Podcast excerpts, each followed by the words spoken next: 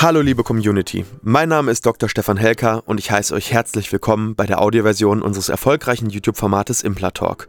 Sollten dir die visuellen Einblendungen an der einen oder anderen Stelle fehlen, komm gerne nochmal auf unseren YouTube-Kanal und schau dir das passende Video an. Und jetzt viel Spaß mit dem Podcast. Moin moin und herzlich willkommen wieder bei Implatalk. Ähm, wir befassen uns heute wieder mit dem Thema Implantologie und es geht heute um die Einheilung des Implantates. Warum muss so ein Implantat überhaupt einheilen und was unterscheidet so ein Implantat von einem Dübel in der Wand? Ja, Knochen ist ja im Prinzip ein sich biologisch umbauendes Gewebe und dementsprechend ist auch der Knochen das entscheidende Ding, wenn es um die Implantologie geht. Wir haben im Knochen, um das zu verstehen, die sogenannte Kompakta und das sogenannte Mark. Die Kompakta kann man sich so vorstellen, das ist wie die Betonwand. Ne? Das heißt, Kompakta ist richtig, richtig kompakt ähm, dicht und da kann man eigentlich kaum reinbohren. Was für uns wichtig ist, wenn wir implantieren, ist das sogenannte Knochenmark. Das Knochenmark enthält das gesamte Leben des Knochens. Das ist zum einen die Blutversorgung, das ist die Abwehr und das ist auch die Struktur des Knochens. Die ist nämlich so aufgebaut, dass sich diese Knochenstruktur im, im, im Mark äh, entlang der Belastung aufbaut. Das heißt, wenn ich einen Knochen von der Seite immer belaste, baut sich das Mark völlig anders auf mit seiner Trabekelstruktur, so nennt man das, als wenn man jetzt zum Beispiel rein von oben die Kraft drauf äh, äh, zieht. Und dementsprechend äh, ist es für die Implantate auch sehr, sehr wichtig, dass sie in, dieser, äh, in diesem Mark zwischen den beiden Kompakterschichten richtig äh, zentral gesetzt wird. Jetzt muss man natürlich unterscheiden. Es gibt die sogenannte Primärstabilität beim Implantieren. Hierbei wird sozusagen gemessen, wie viel Newtonzentimeter an Kraft hat das Implantat im Knochen. Und alles, was danach funktioniert und, und passiert, das ist ein biologischer Vorgang. Dementsprechend baut sich der Knochen in den folgenden Wochen um.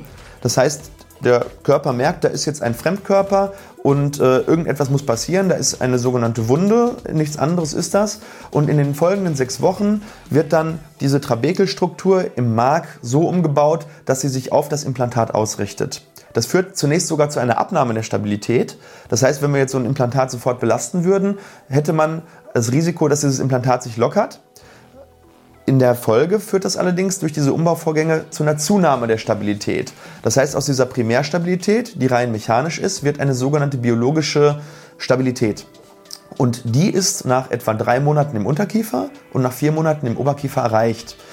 Ähm, das bedeutet, nach drei oder vier Monaten kann man dieses Implantat dann so belasten, wie es durch die Kaukräfte eben geschieht. Und man braucht keine Angst mehr haben, dass das Implantat locker wird.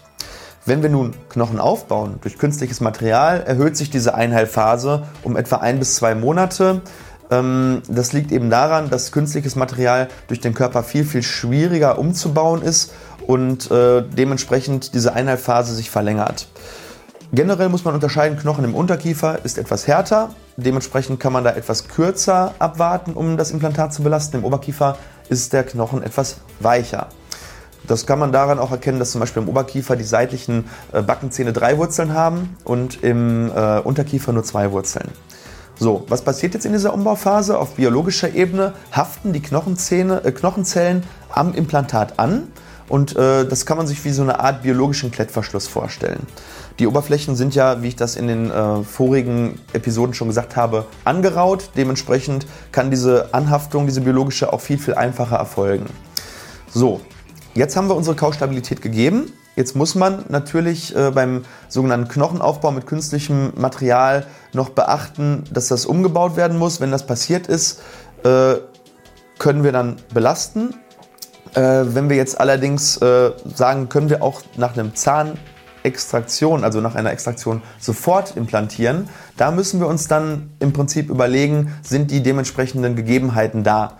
Zum Beispiel muss genügend Knochen da sein, der Knochen muss hart genug sein und es muss eben entzündungsfreier Knochen sein. Wenn ich zum Beispiel eine Entzündung im Knochen habe, dadurch, dass zum Beispiel der Zahn ähm, durch eine Wurzelkanalbehandlung an der Wurzelspitze eine Zyste entwickelt hat, dann muss ich abwarten, bis ich implantieren kann. Da wartet man so etwa drei Monate. Und äh, wenn ich diese Entzündung eben nicht vorliegen habe und habe genug Knochen, kann ich sofort implantieren. So, was passiert jetzt bei der Einheilung, wenn etwas nicht so gut läuft? Zum Beispiel könnte das Implantat schon während der Einheilphase frei liegen. Ja, was tue ich dann? Dann würde ich auf jeden Fall empfehlen, dass du zu dem Behandler deiner Wahl gehst, der das Implantat auch gesetzt hat und der soll da auf jeden Fall drauf schauen.